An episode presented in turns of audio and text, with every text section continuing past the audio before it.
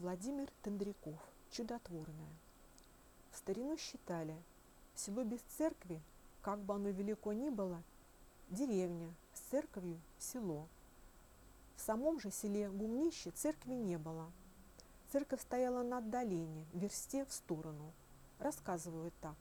Лет 150, а может и 200 тому назад некий пастушонок Пантелеймон, гонявший деревенское стадо на Мышкину болото, увидел там среди пней и кочек икону Николая Угодника. Пастушонок тут же перед ней опустился на колени и помолился о здравии болящей матери, которая вот уже много лет и зим не слезала с печи. Когда он пришел вечером домой, то увидел, что мать, сотворяя молитвы, ходит по двору, налаживает завалившийся тын. Икона оказалась чудотворной.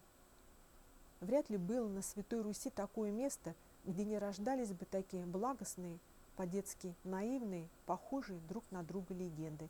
И каждый раз они разносились на много верст по деревням и селам, тревожа воображение, совесть, вызывая надежды. К новоявленной иконе, к малознакомой до тех дней деревне Гумнище потянулся народ, пеший с баташками и котомками, на подводах с женами и детишками – на лихачах с гиком и посвистом. Кто грабил, жульничал, беспутно пьянствовал, кто жрал толченую кору, как и в великом счастье мечтал куске хлеба, кто изнавал от хвори все, с грехами, нуждой, собственной грыжей, поднимая пыль лаптями, разбитыми в кровь ногами, ошинованными колесами, тянулись просить милостини у чудотворной.